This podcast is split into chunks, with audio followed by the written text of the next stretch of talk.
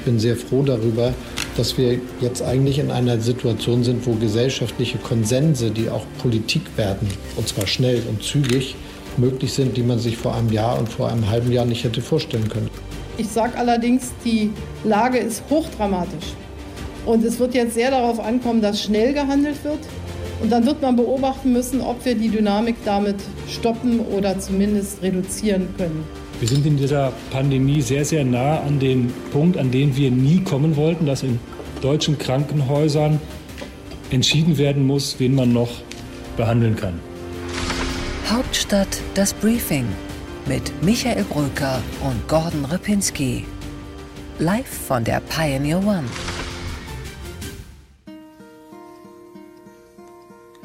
Hello, darkness, my old friend.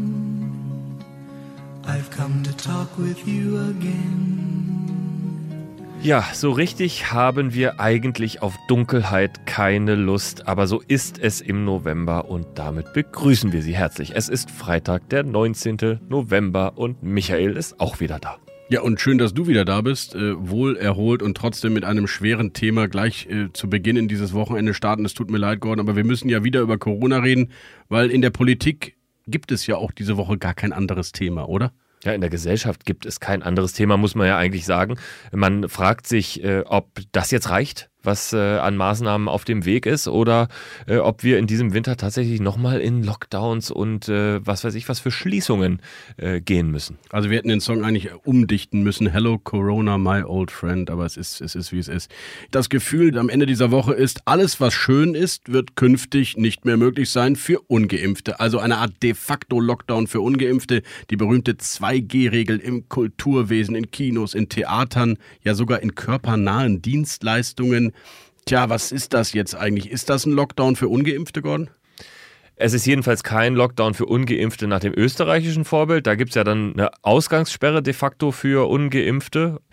Ich finde es richtig, dass man endlich jetzt für ungeimpfte strengere Maßnahmen macht, weil es nicht mehr um Freiheitseinschnitte oder keine Freiheitseinschnitte geht, sondern es geht eben bei diesen Infektionszahlen darum, ob Einschnitte eben für alle kommen oder für ungeimpfte. Und da finde ich, muss man es für ungeimpfte machen. Ja, und ich finde, wir haben monatelang den Leuten erzählt, bitte lasst euch impfen, die Pandemie ist dann vielleicht nicht vorbei, aber äh, wir werden euch dann nie wieder wegsperren müssen. Das war ja die Botschaft der Politik. Äh, deswegen verstehe ich auch, wenn jetzt sowohl die Ampel als auch die Union sagt, keine Ausgangssperren bitte mehr, keine Schulschließung. Also die harten Maßnahmen können wir ja denjenigen Menschen nicht aufoktroyieren, die sich geimpft haben. Insofern bin ich da bei dir. Nur jetzt müssen wir halt 20 Millionen Auffrischungsimpfungen bis Weihnachten hinbekommen.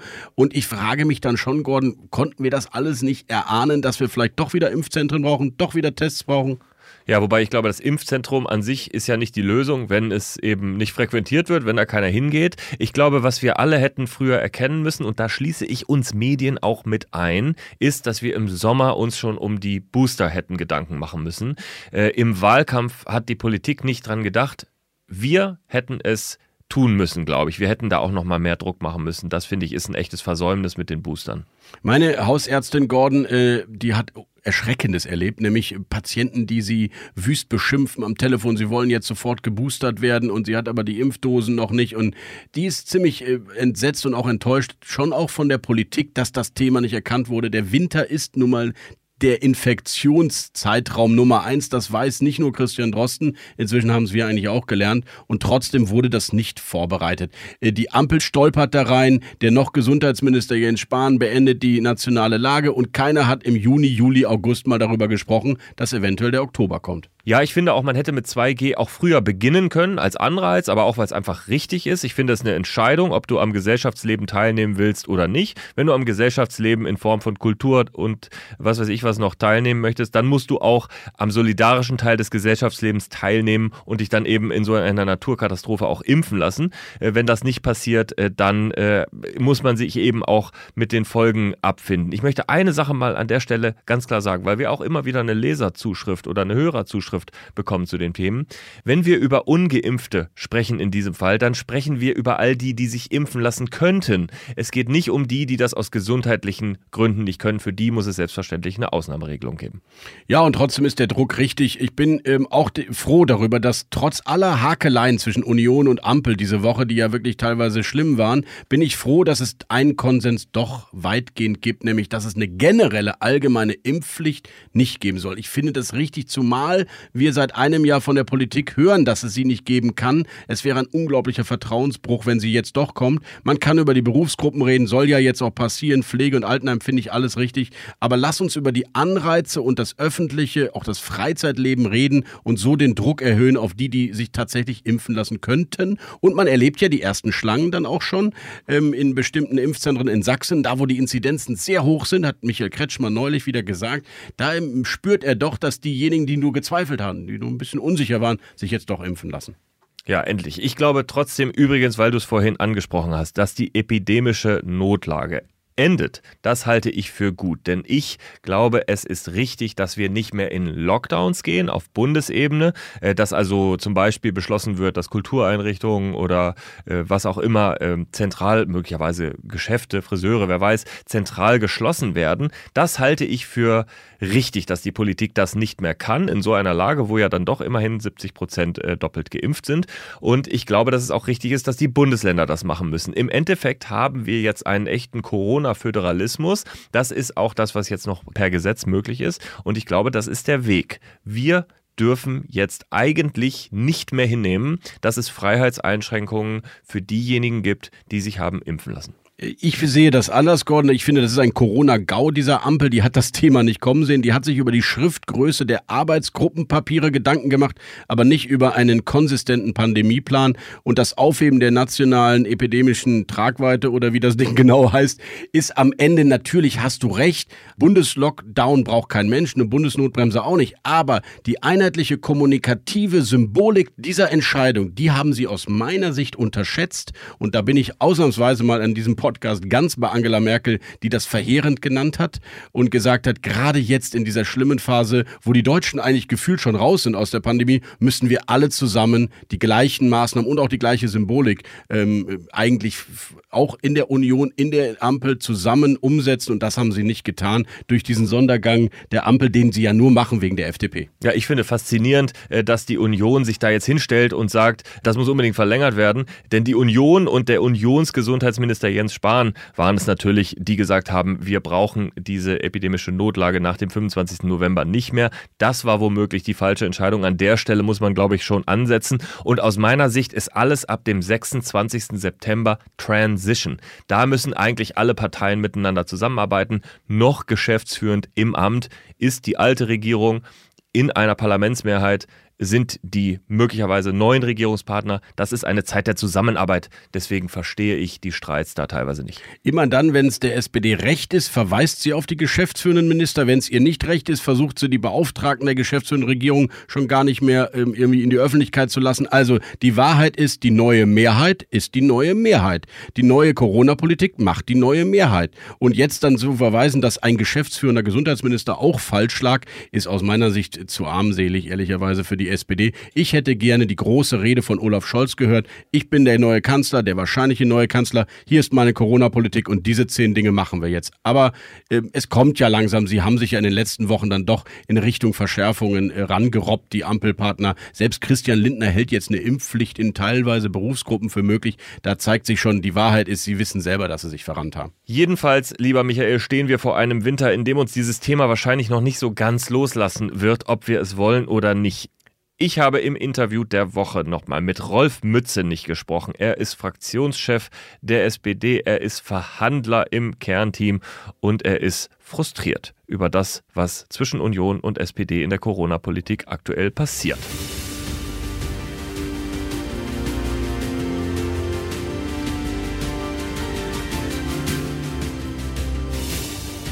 Unsere weiteren Themen heute. Wo stehen denn jetzt diese Koalitionsverhandlungen kurz vor der letzten Kurve, die Sie dieses Wochenende nehmen wollen? Wo hakt es und wie könnte eigentlich ein Kabinett aussehen? Darum geht es gleich im Deep Dive. Im Interview, wie angekündigt, Rolf Mützenich mit dem großen Rundumschlag. Corona, die neuen Machtverhältnisse und die Koalitionsverhandlungen. Bei What's Left, Gordon, in deiner Rubrik der Woche sprechen wir mit Matthias Jung von der Forschungsgruppe Wahlen und erklären mal, warum diese totgesagte alte Tante SPD plötzlich doch so quicklebendig ist und das Wunder Olaf Scholz wird mal etwas näher betrachtet. Und bei What's Right sprichst du über die Neuaufstellung des konservativen Lagers in der CDU und dem Gewinner der Woche in diesem Zusammenhang. Er ist immer mal irgendwie an der Schwelle zum Aufstieg gewesen und jetzt womöglich Carsten Lindemann. Bei What's Next geht es um den wohl wichtigsten Termin der nächsten Woche, nämlich die Vorstellung des Koalitionsvertrags. Und im kürzesten Interview der Republik freuen wir uns heute auf die jetzige Chefreporterin Politik bei der Funke Mediengruppe und die zukünftige Chefreporterin bei T-Online, Miriam Holstein. Deep Dive. Gordon, ist diese Koalition jetzt schon über den Berg? Ich glaube, die Macht des Faktischen treibt die Ampel dann auf jeden Fall in einen Koalitionsvertrag. Es ist ja so, dass wir im Moment, wir haben eben drüber geredet, in der Corona-Politik schon eine Parlamentsmehrheit haben, die eigentlich schon funktioniert. Also da werden schon viele Weichen fast unfreiwillig auf Zusammenarbeit gestellt. Und ich glaube, es ist eigentlich allen Partnern klar, dass diese Koalition alternativlos ist. Es gab Rumpeleien in den Koalitionsverhandlungen, aber am Ende werden sie, und zwar ziemlich schnell nach diesem Podcast, ein paar Tage danach, danach womöglich einen Koalitionsvertrag vorstellen. Ja, mich hat es auch gewundert, wie schnell es jetzt am Ende doch ging, weil die Konflikte ja doch zentral waren. Wir haben ja hier in unserem Briefing auch ein paar aufgetan in, in Klima, in Finanzfragen, in der außenpolitischen Gruppe, jetzt auch in, in der Gesundheit ein paar interessante Konflikte, die wir hier bei uns im Hauptstadt-Newsletter nochmal offenbaren. Aber irgendwie scheint das Grundvertrauen da zu sein, entweder es geht jetzt mit uns oder es geht gar nicht mehr. Genau, wobei es dann auch nochmal Unterschiede gibt, mit wem man so spricht. Die SPD ist da ziemlich selbstbewusst. Die hat auch eine ganz gute Position in den Verhandlungen, muss man sagen. Die wissen, dass sie den Kanzler stellen, dass sie die stärkste Partei haben und sie sind in gewisser Weise wirklich Bindeglied zwischen den Antagonisten FDP und Grüne, die sich in mehreren Gruppen ja doch verhakeln. Ich glaube, das Problem liegt im Moment echt bei den Grünen, die das Gefühl haben,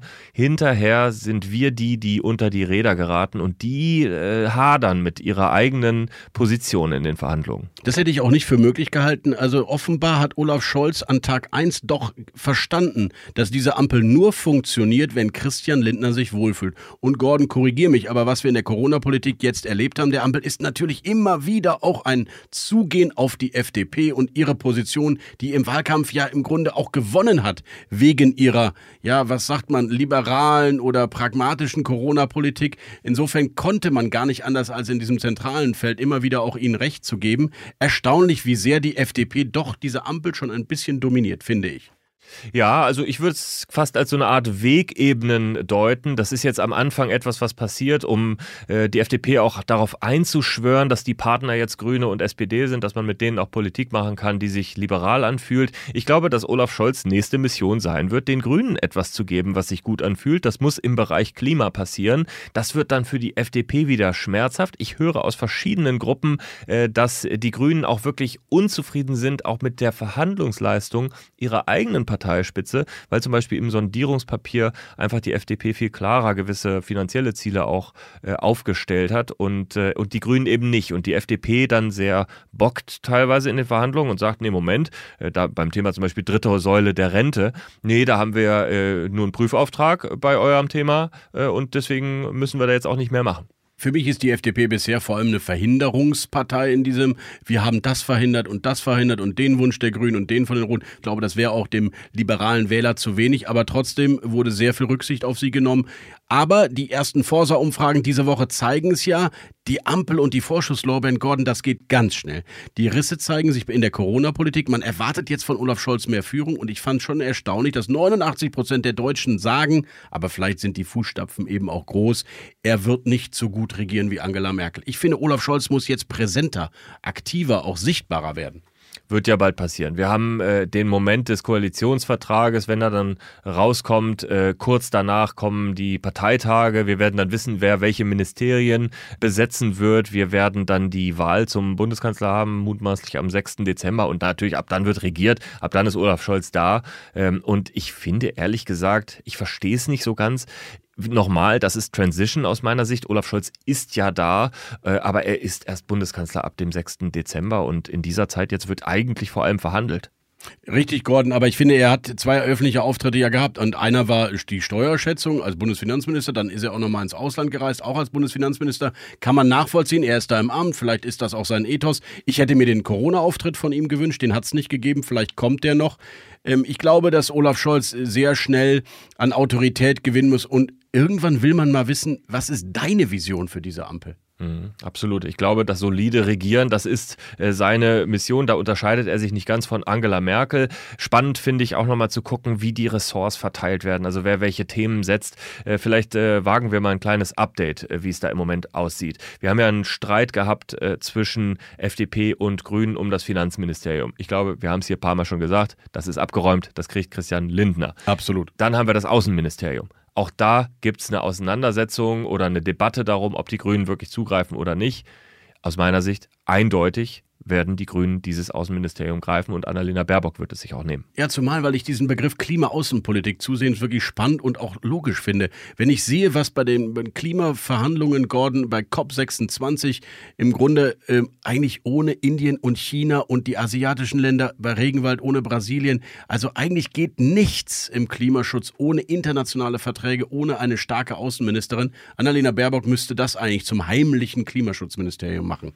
Ja, könnte sie ja eventuell sogar auch. Aber das ist eben die Auseinandersetzung zwischen auch Habeck und ihr, die ja wirklich vor ein paar Wochen echt eine schlechte Stimmung hatten. Ich habe jetzt gerade noch mal mit einem grünen Unterhändler gesprochen, der sagte, es hat sich wieder so ein bisschen sortiert. Aber die beiden, die kämpfen natürlich um die Vormachtstellung und am Ende geht es eben auch um die Frage, wer die Klimapolitik bei sich hat. Das ist das Wichtigste für die Grünen. Man hat gelesen vom Team Habeck und von Team Baerbock. Das ist schon erstaunlich. Ich glaube, das wird übrigens schlimmer, sobald die beiden in Ämtern sind. Du kennst kennst das ja, dass das Umfeld meistens schlimmer gegeneinander arbeitet als die beiden Chefs. Ich glaube, das Team Habeck ist der Meinung, äh, Baerbock, du hast es vergeigt im Wahlkampf, jetzt lass mal hier den erfahrenen Mittemann ran. Und das Team Baerbock denkt sich, äh, deine Unterstützung, die kann ich mir inzwischen auch an den Hut garnieren, ich erfinde mich neu. Also das wird noch sehr spannend und irgendwo, du hast recht, Olaf Scholz wird am Ende so eine Art Moderator auch ständig sein müssen zwischen den Eitelkeiten und Animositäten in seinem Kabinett. Und das ist aus meiner Sicht auch genau sein Plan, dass er derjenige ist, der am Ende dann immer die Entscheidung treffen darf und die Streits, die laufen woanders. Andere machen sich die Finger schmutzig. Nochmal vielleicht eine Sache zu den Grünen. Ich finde da ein paar Personalien wirklich auch ganz interessant. Äh, Robert Habeck zum Beispiel kann sich jetzt auf einen echten Vertrauten freuen in Berlin. Jan-Philipp Albrecht nämlich kommt aus Schleswig-Holstein zur Hans-Böckler-Stiftung, wird der neue Chef. Das ist also dann der Herr über die äh, Auslandsvertretungen der Stiftung auch. Also das ist eine große Kompetenz, ein großer äh, Zugriff, äh, den Habeck dann auch auf außenpolitische Themen hat über die äh, Stiftung. Und äh, das finde ich ist eine spannende kleine Personalie, äh, die vielleicht auch zeigt, wie die beiden auch genau das machen, was du gesagt hast, nämlich ihre Umfelder platzieren. Ich glaube, entscheidend wird äh, medial in den nächsten Jahren für die SPD vor allem sein, dass sie überhaupt noch jemanden aufbieten können neben Olaf Scholz. Ich nehme mal an, die sozialdemokratischen äh, Programme des Hubertus Heil sind alle längst ja umgesetzt und, und aufgearbeitet und es gibt noch ein Mindestlohn 12-Euro-Gesetz, okay. Aber wer glänzt eigentlich neben der sozialdemokratischen Kanzlerschaft von Olaf Scholz dann noch? Alle gucken auf Habeck, alle gucken auf Baerbock, neu zugeschnittene Ressorts, dann dieses große Experiment Christian Lindner, Bundesfinanzminister. Ich glaube, die Sichtbarkeit der SPD jenseits von Olaf Scholz wird das Thema der Sozialdemokratie der nächsten Jahre? Das ist in der Tat eine super spannende Frage, weil ich glaube, dass dieses ähm, Gegengewicht nicht unbedingt aus der Parteispitze kommen kann. Lars Klingbeil im Kabinett wäre so eine Figur gewesen.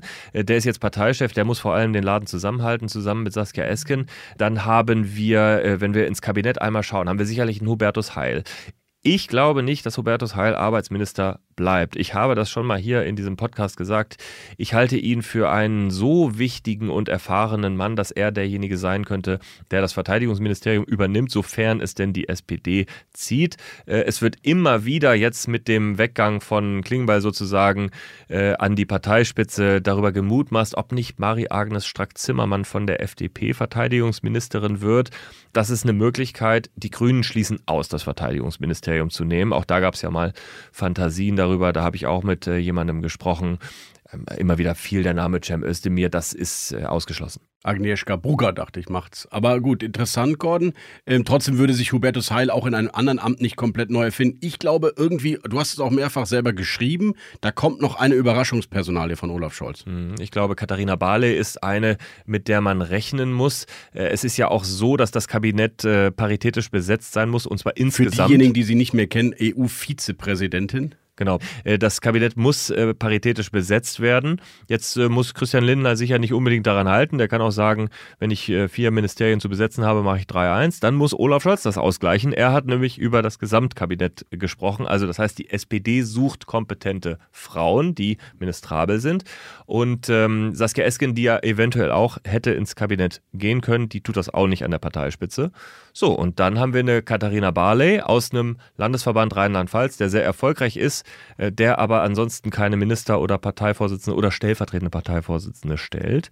Und äh, damit ist das möglich. Wenn ich einen Tipp geben dürfte an Christian Lindner, und er wird sicherlich nicht auf meine Tipps hören, aber es wäre einer, gerade er muss die Parität auch in seinen eigenen Reihen unbedingt hinbekommen. Und du hast gerade eine genannt, Marie-Agnes Strack-Zimmermann, spannende, nicht sonderlich bei allen extrem beliebte in der Fraktion, aber das liegt auch eher daran, weil sie eben Ecken und Kanten hat, aber auch eine Bettina Stark-Watzinger, da sind ja ein paar liberale Frauen, denen man jetzt auch mal eine Chance geben muss, aber das wird Christian Lindner dann wohl ohne meinen Ratschlag entscheiden.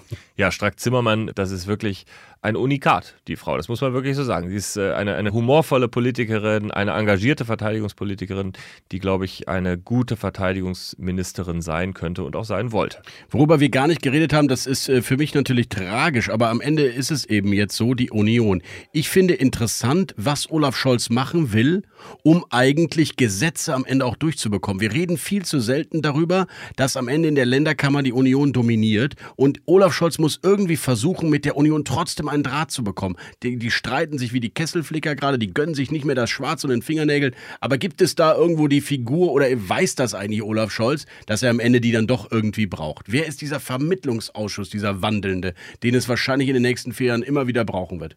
Ja, das ist eine super spannende Frage, die du da aufbringst. Und äh, es gibt ja einen Bund-Länder-Koordinator im Kanzleramt. Das ist der stellvertretende Kanzleramtsminister, aktuell Hendrik Hoppenstedt aus Hannover, der sehr, sehr eng mit äh, Helge Braun zusammengearbeitet hat, der wirklich ein Vizekanzleramtschef in dem eigentlichen Sinne war. Aber die Bund-Länder-Koordinierung für Olaf Scholz wird super wichtig, weil wir natürlich ganz verschiedene Mehrheiten in den Bundesländern haben, also echte zwei Kammern. Wolfgang Schmidt ist natürlich einer, der das als Hoppenstedts Gegenstück immer gemacht hat. Da ist ja auch immer noch nicht so ganz geklärt, ob der Kanzleramtsminister wird, Kanzleramtschef oder in welcher Rolle der sich genau wiederfindet. Also Staatssekretär oder Minister genau, im Ministerrang? Okay. Genau, genau, das ist ja immer noch nicht so hundertprozentig Also wenn es nach ihm ginge, glaube ich, von oben nach unten er kann auch Bundesminister für besondere Aufgaben. Es ist spannend, dass du das sagst, Bundesminister für besondere Aufgaben, denn da würde ich ja eben eher einen Carsten Schneider sehen, okay. den ersten parlamentarischen Geschäftsführer. Der ist natürlich qua politischer Sozialisation nochmal ministrabler als äh, Wolfgang Schmidt, der ja eher aus den Apparaten kommt. Und da könnte man eben mit einem Carsten Schneider jemanden ganz eng an Olaf Scholz ransetzen, der eben dann auch auf dem Kabinettstisch die Macht hat, während äh, Wolfgang Schmidt vielleicht in Wahrheit der wichtige Koordinator im Hintergrund Hintergrund ist. Ich finde, diese Konstellation macht für mich Sinn. Ich glaube, am Ende hängt es natürlich davon ab, wie sich die Union neu sortiert hat. Ähm, man weiß noch nicht, wer Parteichef wird. Friedrich Merz ist sicherlich der Favorit. Ralf Brinkhaus ist bis mindestens April auch noch im Amt. Du hast also zwei, mit denen du irgendwie ständig ringen musst. Oder du gehst jetzt schon frühzeitig auf Hendrik Wüst, den aus meiner Sicht jetzt in den nächsten sechs Monaten wichtigsten Oppositionsführer in der Union, weil er das wichtigste Bundesland vertritt. Und wenn die CDU überhaupt wieder auferstehen will, muss sie NRW halten. Das wäre der Gamechanger. Das wäre die Überraschung. Deswegen könnte ich mir vorstellen, werden alle anderen CDU-Ministerpräsidenten Kretschmer, Günther, aber auch Markus Söder sich jetzt sehr hinter Wüst stellen und seinen möglichen Wahlerfolg. Das heißt, wenn du was dealen willst, musst du Henrik Wüst anrufen. Genau, das ist die entscheidende Wahl. In der Tat, äh, aus der anderen Perspektive mal betrachtet von der SPD, muss man sagen, ein hoch umstrittener, ehemals hoch umstrittener Landeschef wie Thomas Kutschaty, der jetzt richtig zugelegt hat im inneren Ansehen bei der SPD, nicht nur weil er in den Umfragen eben vorne liegt, sondern auch weil er äh, tatsächlich das ganz clever macht. Er verhandelt, er äh, hat jetzt die erste Arbeitsgruppe Truppe geleitet und er ist ja jetzt auch nominiert zum stellvertretenden Parteivorsitzenden. Auf dem Bundesparteitag wird er also nochmal einen Schritt nach vorne machen. Also die wollen natürlich, das ist die entscheidende Wahl. Das ist im, im Grunde genommen, in den USA würde man sagen, es sind Midterms, auch wenn sie nach ein paar Monaten erst stattfinden. Da geht es äh, dann wirklich darum, in welche Richtung diese Legislaturperiode sich entwickelt. Gordon, die Midterms an Rhein und Ruhe. Für mich als Nordrhein-Westfalen ist das natürlich spannend. Ich freue mich, dass ich dann endlich auch mal wieder in die Heimat gehen darf und da ein paar Reportagen machen kann. Aber du hast ja auch mit einem sehr spannenden Nordrhein-Westfalen gesprochen, einem Urkölner und damit mir zumindest geografisch nah, wenn auch parteipolitisch eher auf der anderen Seite unterwegs.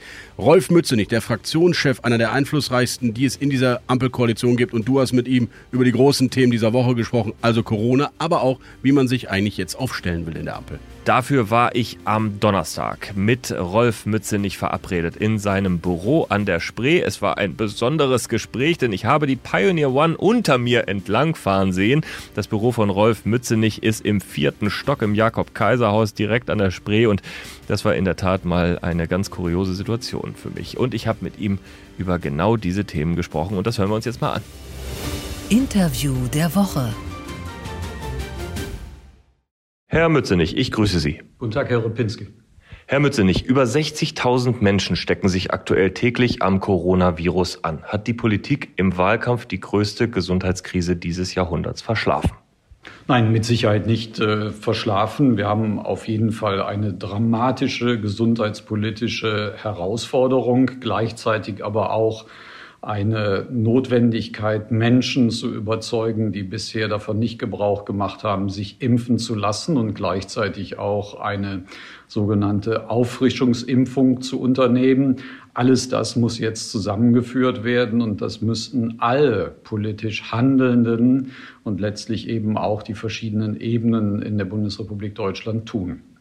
Trotzdem, die SPD ist und war in der Bundesregierung. Äh, müssen Sie in den ersten Monaten der eigenen neuen Regierungszeit womöglich die Fehler der letzten Legislaturperiode ausbaden? Nein, wir haben unter den Rahmenbedingungen gehandelt, die politisch möglich gewesen waren. Wir sind jetzt auf der einen Seite in der Tat in Koalitionsverhandlungen mit zwei weiteren politischen Partnern, mit denen wir eine Regierung bilden wollen die bereits in der Vergangenheit eine andere Auffassung zur Verlängerung der epidemischen Lage gehabt hatten. Aber niemand ist auch verwehrt, in diesen Tagen auch noch notwendige Maßnahmen in Angriff zu nehmen, insbesondere vor dem Hintergrund, dass die Übergangsfristen ja auch bis zum 15. Dezember diesen Jahres gelten werden. Jetzt sind es vor allem Maßnahmen, die ungeimpfte treffen. 2G wird ausgeweitet. Reicht das aus Ihrer Sicht? Am besten reicht es, wenn alle sich impfen lassen würden. Aber es ist natürlich eine klare auch Sprache, die bereits schon einzelne Landesregierungen äh, in ihren jeweiligen Ländern ergriffen haben, 2G oder teilweise sogar 2 Plus zu verlangen. Wir haben eine Situation in Deutschland, die regional unterschiedlich ist. Umso mehr wundere ich mich, dass gerade in den Bundesländern, wo die Inzidenz am höchsten ist, so wenig an Möglichkeiten genutzt worden sind, um bestimmte Dinge auch stärker einzugrenzen und lieber zu Interviews gegriffen wurden. Das ist ein Hinweis nach Bayern. Ärgert es Sie, dass die Union jetzt so kritisch mit dem Maßnahmenpaket umgeht, obwohl vielleicht selber die größten Fehler in deren Reihen gemacht wurden? vor dem Hintergrund des Erlebnisses äh, im Bundestag gestern äh, bin ich schon irritiert über das Verhalten der Union. Wir haben in den Beratungen zum Hauptausschuss noch viele der Forderungen der Union aufgenommen, insbesondere eine Verlängerung der Übergangsfristen, aber auch nochmal Konkretisierungen. Und ich hoffe, dass äh, in diesen Stunden danach auch wieder letztlich äh, für die nächsten Tage Vernunft einkehren wird. Wir haben eine große Herausforderung, die die Bundesländer gemeinsam werden nur beantworten können. Sie haben ja in der Großen Koalition die gesamte Pandemie zusammen mit der Union auch viel kooperiert, als es um Maßnahmen gegen äh, das Coronavirus ging. Ist das für Sie eine große Enttäuschung, dass sobald man jetzt in einer neuen Mehrheitssituation ist, die Union eben sofort umschaltet auf Opposition? Zumindest habe ich mir nicht vorzuwerfen, dass ich nicht der Union Angebote gemacht habe auf äh, der Ebene zwischen den Fraktionen, als es um die Konkretisierung des Infektionsschutzgesetzes ging das dann so schnell auf äh, die Opposition umgeschaltet worden ist, muss ich zur Kenntnis nehmen. Andererseits habe ich auch zur Kenntnis genommen, dass zumindest am Mittwoch und Donnerstag auch äh, unterschiedlich gesprochen wurde, sowohl von CDU-Ministerpräsidenten als auch von dem ehemaligen Kanzlerkandidaten Laschet, der viel offener mit diesen Fragen umgegangen ist. Und das zeigt ja offensichtlich auch, die Union wird immer noch auf der Suche nach einer äh, angemessenen Oppositionsstrategie sein. Und vieles spielt wahrscheinlich auch zurzeit der innerparteiliche Machtkampf in diese Situation hinein. Sie als Ampelmehrheit, auch Sie als SPD werden damit umgehen müssen, wie die Corona-Pandemie sich in den kommenden Monaten weiterentwickelt. Würden Sie ausschließen können, dass es im Winter womöglich auch zu Lockdowns für alle kommen kann? Wir wollen, dass auf jeden Fall das Instrumentarium, was wir jetzt im Bundestag angeboten haben, auch zu 100 Prozent genutzt wird. Wir müssen aber auch als Gesetzgeber natürlich darauf achten, dass wir alle Maßnahmen auch rechtssicher machen. Wenn wir in einer Situation sind in den nächsten Wochen und Monaten, dass die Pandemie nicht stärker eingegrenzt wird, wird es auch natürlich über andere Maßnahmen zu sprechen sein. Ich habe zur Kenntnis genommen, dass die Leopoldina oder der Ethikrat auch über bestimmte äh, Impfverpflichtungen äh, nachdenkt. Das tue ich nicht so stark gegenüber Berufsgruppen, sondern einrichtungsbezogen, weil wir ja sehen, dass in bestimmten Einrichtungen von ungeimpften ein sehr hohes Risiko ausgeht, äh, insbesondere da, wo ältere Menschen auch äh, leben. Also die Impfpflicht als eine echte Option, zumindest für einige Einrichtungen, auch wenn das bedeutet, dass man dann womöglich Probleme mit den Arbeitskräften bekommt, die ja möglicherweise dann zu Hause bleiben. Es ist in der Tat so, dass wir einen Abwägungsprozess machen müssen. Jetzt gilt es erst äh, äh zu prüfen, ob das, was wir zur Verfügung stellen, auch zu einer zumindest Eingrenzung, vielleicht auch sogar Veränderung führt, aber insbesondere das Impfverhalten sich äh, verändert und dass wir daraus dann möglicherweise, wenn das nicht gelingt, weitere Schlüsse und Diskussionen zu führen haben. Ich glaube, da wird sich niemand verweigern. Sie sind aktuell in der Schlussrunde der Koalitionsverhandlungen. Es begann sehr harmonisch in den Sondierungen und dann auch in den Koalitionsgesprächen. Zuletzt wurde es etwas rumpeliger. Wie ist die Stimmung zwischen den Verhandlungspartnern?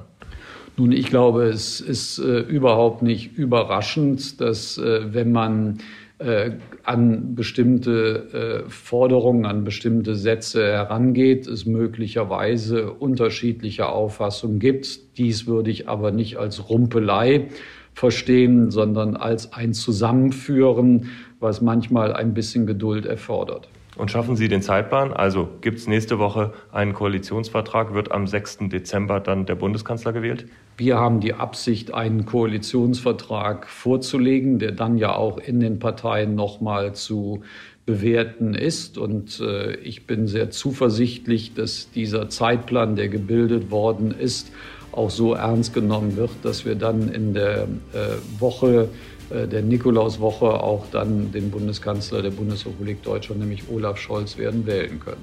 Also Nikolaus ist GroKo aus. Ich danke Herr Mützenich für das Gespräch. Danke, Herr Repinski, für die Einladung, für das Interesse. Und Gordon, what's left?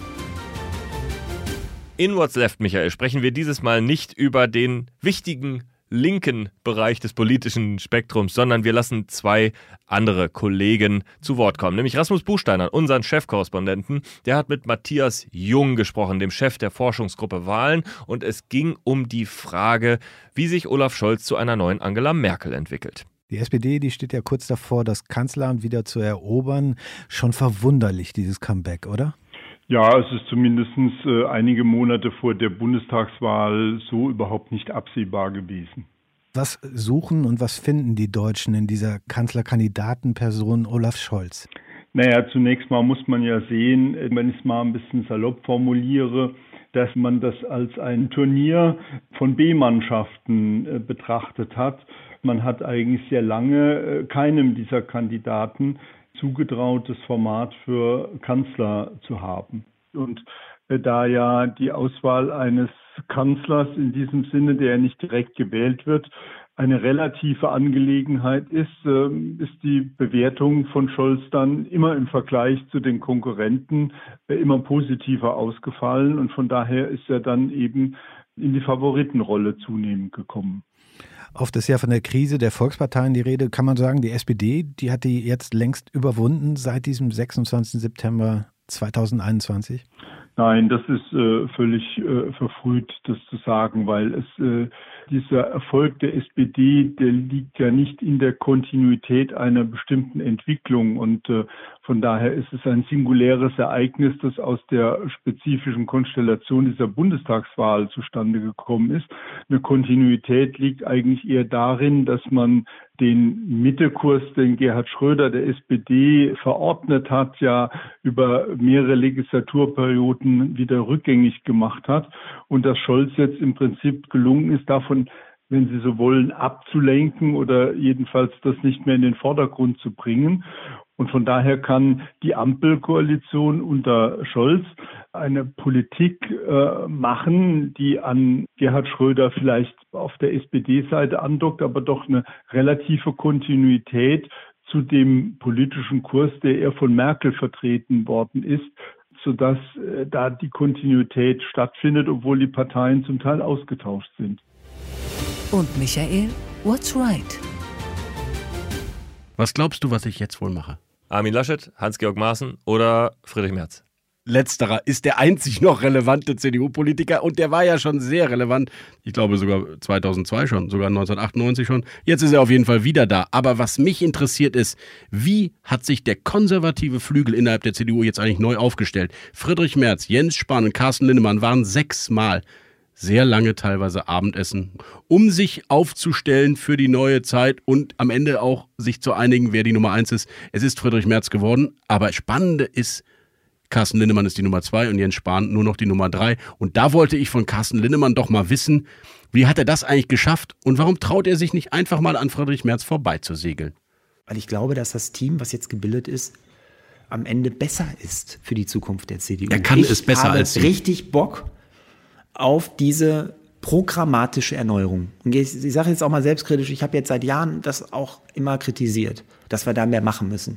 Jetzt habe ich die Chance, in Verantwortung zu kommen, ja, vielleicht auch an vorderster Stelle, um diese inhaltliche Erneuerung mit dem neuen äh, äh Chef der CDU, Generalsekretär und so weiter voranzutreiben. Und was will ich denn mehr? Das ist doch genau das, nicht nur was ich will, was die Partei braucht und ich werde ein Teamplayer sein. Ich werde doch nicht das, was ich jetzt hier gesagt habe, einfach da durchsetzen. Im Gegenteil, ich werde alle mitnehmen und da habe ich Spaß dran und in dieser Konstellation glauben wir beide übrigens, dass es das Beste ist für die CDU, um jetzt wirklich wieder Fahrt aufnehmen zu können. Ich will trotzdem von Ihnen wissen, wann Sie für sich selbst beschlossen haben, Sie machen nicht den Vorsitz, die Kandidatur dafür. Insgesamt war das ein Prozess. Es wurden sehr Tage, viele Gespräche. Nee, das, es wurden viele Gespräche geführt, jeder mit jedem. Und diese Lösung, die es jetzt gibt, ähm, die wurde entwickelt, weil man muss es immer sacken lassen, muss drüber nachdenken und vieles mehr. Und ähm, natürlich hat man alle Optionen Nicht Mann, durchgesprochen. Sie, Sie, was haben Sie für sich selbst entschieden? Wann? Nur Kann ich jetzt gar nicht genau sagen. Das war wirklich jetzt, das war wirklich eine Entwicklung und als es dann zu dieser, ich habe auch, wir haben ja alle mit allen gesprochen, auch mit Norbert Röttgen, mit, mit Helge Braun. Jeder hat ja, das war ein tolles, offenes Verfahren, wo jeder auch sagt, wir wissen jetzt, was die Stunde geschlagen hat. Aber als es dann in Richtung dieser Lösung ging, muss ich ganz ehrlich sagen, hat mein Bauchgefühl entschieden und das war auch richtig so. Bauchgefühl hat gesagt, es ist noch nicht meine Zeit für die Nummer eins. Aber könnte es mal werden? Bauchgefühl hat wirklich gesagt, dass diese Konstellation und das bin ja nicht nur ich, das gibt es ja viel mehr äh, Leute drumherum, dass das das Richtige ist zur richtigen Zeit. Und wer mich kennt, weiß, ich komme echt über die Sache. Und ja, What's next?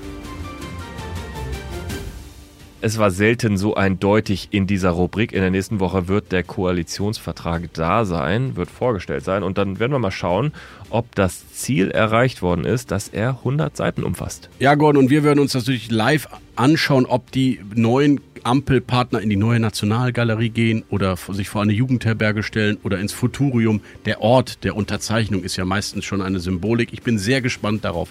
Vielleicht ja auch einfach in einem Flugtaxi oder sowas. Ja, neue Nationalgalerie, da müsste man die Ausstellung von Alexander Calder einmal wegschieben, um 1998 wiederholen zu können. Ich finde es einen spannenden Ort, gerade wieder eröffnet, wunderschön, gläsern, transparent. Warum nicht? Ist halt schon mal da gewesen. Ich glaube, die Ampel will sich ja neu erfinden, also muss sie was Neues machen. Ich hätte eine Idee, Gordon, da wirst du nicht drauf kommen. Das Hotel Estrell. die Sonnenallee, äh, der Ort von 235 SPD-Bundesparteitagen. Gescheiterten Parteitagen. Gescheiterten, weil es so günstig ist, dieses Hotel.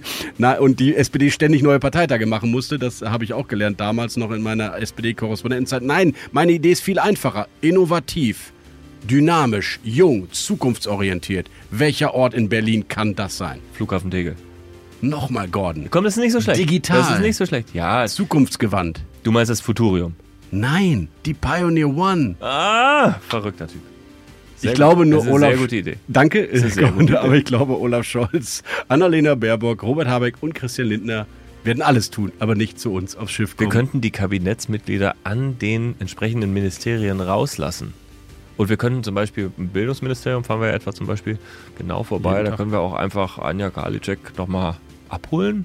Ja, und wir lassen Olaf Scholz direkt am Bundeskanzleramt raus, nämlich dort gibt es auch eine Anlegestelle.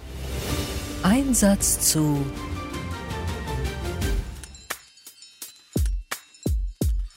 Im kürzesten Interview der Berliner Republik und zumindest hier das kürzeste Interview in diesem Podcast ist heute eine wunderbare, kompetente, kluge und charmante Kollegin, nämlich Miriam Holstein, die Chefreporterin der Funke Mediengruppe und ab Februar die Chefreporterin Politik bei T-Online. Schönen guten Tag, Miriam. Hallo Michael, ich freue mich sehr. Miriam, es geht direkt los mit dem ersten Begriff und du sagst spontan, was dir dazu einfällt. Lieblingstatort. Das ist wie die Frage nach dem Lieblingskind. Wenn man mehrere hat, dann kann man sich nicht auf eins festlegen. Aber ich mag die Münchner zum Beispiel sehr gern. Ich hoffe, das haben deine Kinder jetzt nicht gehört. Am Ende kann man sich immer entscheiden. Der nächste Begriff, Miriam. Kirchensteuer. Ja, ich selbst bin Christin und äh, finde es bedauerlich, dass die Kirchen immer weniger eine Rolle in der Gesellschaft spielen. Also ich verstehe die Debatte, aber ich bin absolut für die Kirchensteuer. Christian Lindner. Ja, ich glaube, es kommen schwierige Zeiten auf ihn zu. Jetzt ist er eben in der oder bald in der Regierungsverantwortung. Impfpflicht. Schwieriges Thema, eigentlich ausgeschlossen von der Bundesregierung, jetzt aber quasi durch die Hintertür kommt, angesichts der dramatischen Infektionslage auch nachvollziehbar. Aber ich finde trotzdem, es sollte eine freiwillige Entscheidung bleiben. Zitate-Ranking. Ja, das ist eine sehr beliebte Sportart unter Journalisten, äh, zu probieren, mit möglichst vielen Zitaten von anderen Medien äh, eben auch aufgegriffen zu werden. Ähm, das stärkt natürlich den Ruf in der Republik, aber man sollte darüber hinaus nie äh, die Inhalte vernachlässigen. Chefredakteurin. Habe ich eine ganz großartige gehabt, Marion Horn bei der Bild am Sonntag. Insofern löst dieser Begriff bei mir nur positive Gefühle aus. Vielen Dank, liebe Miriam, und einen schönen Tag noch. Danke, ebenso. Danke, Gordon. Schön, dass du aus dem Urlaub wieder da bist und diesen Podcast inhaltlich ein bisschen, menschlich doch sehr bereichert hast. Danke, Michael. Ich freue mich sehr. Wie war deine Woche eigentlich? Entspannt, Gordon. Wie war das? War das schön? Es war wirklich entspannt, Gordon. Hast Nein, es war sehr, es war sehr intensiv, es war sehr anstrengend und ich habe vergeblich versucht, auch die Roten und die Grünen zu verstehen. Ich bin froh, dass du jetzt wieder da bist. Jetzt gelingt es mir wieder etwas besser. Vielleicht müssen wir einfach unseren Hörerinnen und Hörern auch nochmal sagen, Michael Brücker besitzt ja Kaninchen und da hat sich eine echte Tragödie abgespielt. Woher weißt du Hause denn das? Brücker. Ja, weil du mir das Habe ich dir das hast. erzählt? Ja, du mir das ja das ist, also es, ist, gibt wenig, wenig Dinge, die wirklich zählen. Wenn, wenn man in die Kinderaugen schaut und denen erklären muss, dass gerade über Nacht ein Kaninchen aus unerfindlichen Gründen gestorben ist und plötzlich tot in dem Stall liegt, dann weiß man, was im Leben wirklich zählt. Aber wir haben sehr schnell für Ersatz gesorgt. Es ist, äh, ja, ich würde sagen, Kaminrot-Braun, dieses neue süße Kaninchen. Und ähm, sein Vorgänger ist adäquat begraben. Ich hoffe, dass das auch äh, mit den Bestimmungen der Stadtbehörden und so weiter alles äh, einhergeht. Im Garten selbstverständlich ein kleines Kreuzchen draufgestellt. Wir haben es überwunden. Aber ja, die Nachwehen, Gordon, die werden wir noch viele Jahre spüren. Sollte das nicht adäquat sein vom Verhalten her, bitte ich um eine direkte Mail der zuständigen Behörden in Berlin an g.repinski.mediapioneer.com. Haben Sie ansonsten Feedback, dann schreiben Sie mir auch gerne an diese Adresse. Ich habe eine Mail bekommen von einem Hörer, einer Hörerin. Ich möchte die Idee noch einmal aufgreifen.